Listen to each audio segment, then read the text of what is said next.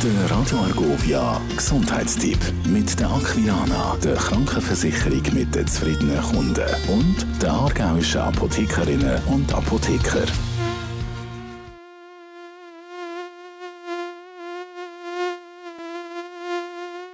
Sie gehören zu den schlimmsten Quellgeistern im Sommer, die Stechmucke. Je nachdem, wie wir schmecken, sind wir auch mehr anfällig auf sie. Zum Glück gibt es aber auch ein paar wirksame Insektenschutzmittel. Darüber rede ich heute mit Lukas Korner, dem Präsident vom Aargauer Apothekenverbands. Hallo Lukas. Hallo Sonja.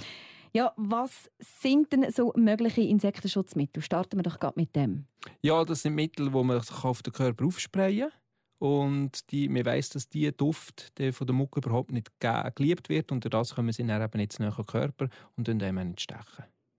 Kann man grundsätzlich sagen, sind Muckenstiche immer harmlos oder gibt es dann doch auch schwierige Fälle? Nein, Mucken und Bremen sind prinzipiell praktisch nie irgendein schwerer Fall. Häufig merkt man sie nicht mal, wenn sie stechen. Erst nachher merkt man, dass es einem beißt, dass es einen Bückel gibt und das ist dann also, was einem nerven auch Wespen fliegen um im Sommer. Es gibt Menschen, die reagieren extrem stark auf einen Wespenstich und haben auch immer so ein Notfallset bei sich.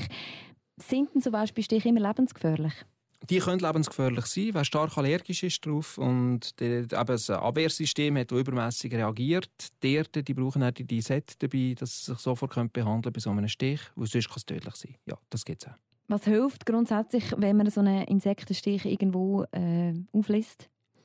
Dann am besten mal kühlen, feucht behalten. Und dann gibt es ein Medikament, das man auftragen kann, das sowohl antiallergisch wie gegen den Juck sind, gegen die Schmerzen.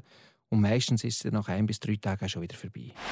Der Gesundheitstipp mit der Aquilana, der Krankenversicherung mit den zufriedenen Kunden und der aargauischen Apothekerinnen und Apotheker. Radio.